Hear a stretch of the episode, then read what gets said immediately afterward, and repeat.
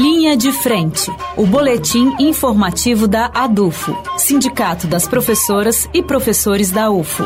Olá, ouvintes de Uberlândia e região. O Linha de Frente está no ar. E hoje eu, Letícia França, peço a atenção dos professores e das professoras da UFO que são sindicalizados à ADUFO e que estão em dia com a sessão sindical. Na próxima semana, entre os dias 3 e 6 de novembro, ocorrem as eleições do ANDE, Sindicato Nacional, que é a entidade representativa dessa categoria docente.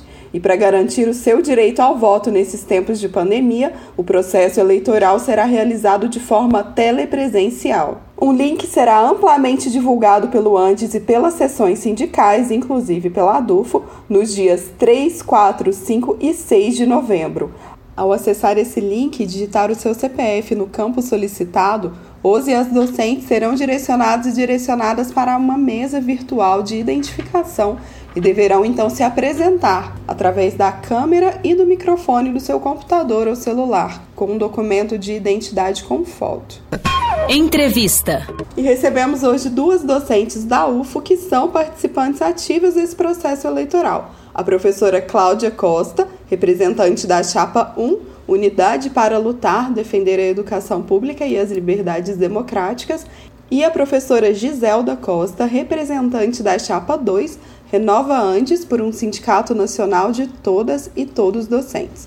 Sejam muito bem-vindas, professoras. Olá, eu sou Cláudia Costa, sou professora do Instituto de Ciências Humanas do campus Pontal da Universidade Federal de Uberlândia e sou base da ADUFO. Nos próximos dias 3 a 6 de novembro, nós teremos as eleições para a direção do nosso Sindicato Nacional, o ANDES. E eu sou candidata pela Chapa 1, Unidade para Lutar, à segunda Secretaria da Regional Leste. Nós vivemos um contexto de profundos ataques aos direitos sociais e trabalhistas.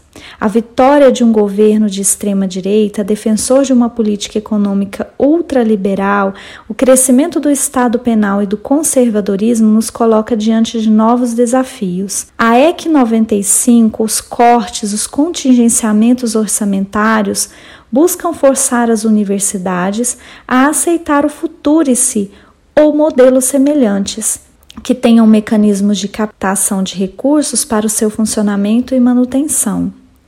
Os cortes não param por aí. Os governos também asfixiam as agências públicas de fomento e as políticas públicas de pesquisa científica e tecnológica. Nossa carreira vem sendo desconstituída por sucessivas mudanças. As contrarreformas da Previdência aumentaram a contribuição dos antigos e prejudicam especialmente os novos e as novas docentes. A reforma administrativa acaba com a estabilidade, retira direitos, abre portas para a privatização. A imposição do ensino remoto como substituição ao presencial, além de se dar de forma autoritária, prejudica os mais pauperizados, precariza as condições de trabalho e oculta a ausência de medidas de melhoria de infraestrutura e novos concursos para a futura retomada presencial. Além disso, intervenções nos processos eleitorais com nomeação de reitores e reitoras na contramão dos resultados democráticos das eleições das instituições de ensino superior têm ocorrido nas universidades de todo o Brasil. Apesar de todos esses ataques, a pandemia evidenciou a importância das universidades públicas, dos institutos federais e cefetes, que passaram a ser mais admirados na medida que demonstram seu compromisso social com a produção de conhecimentos e ações concretas, o que fortalece a defesa da educação pública, gratuita, laica, de qualidade, antipatriarcal, antirracista, anticapacitista, anti-LGBTfóbica e socialmente referenciada nos interesses da classe trabalhadora. O Andes construiu ao longo de sua trajetória.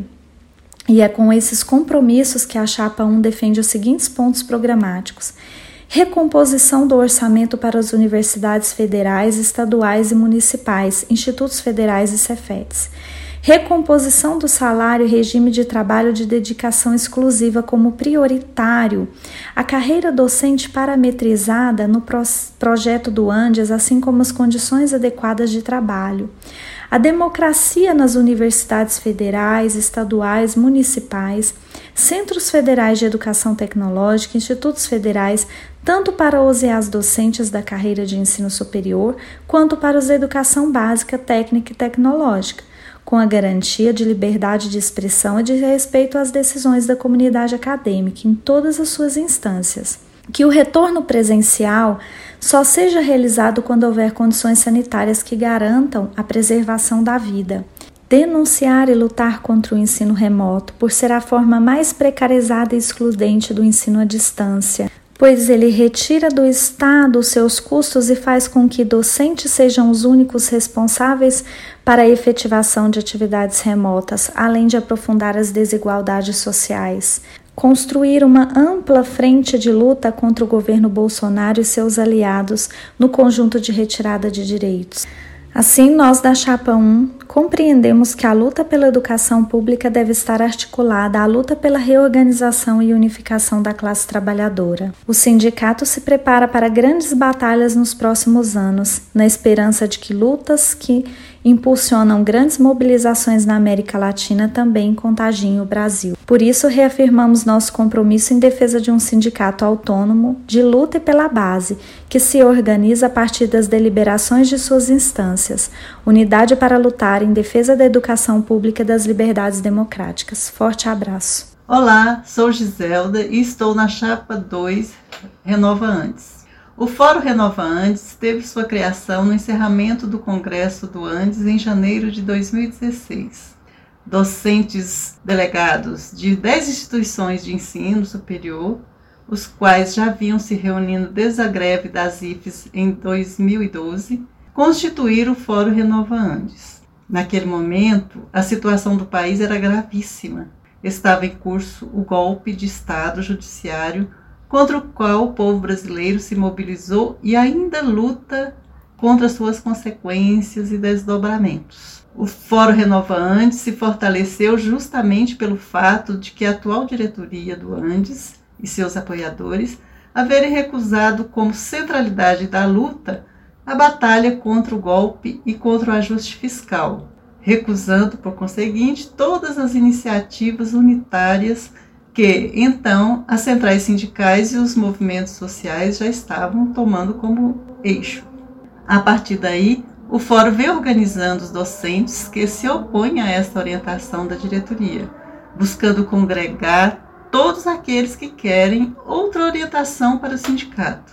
Nós temos várias propostas importantes para a defesa das universidades públicas, que constitui o nosso trabalho de luta já há algum tempo.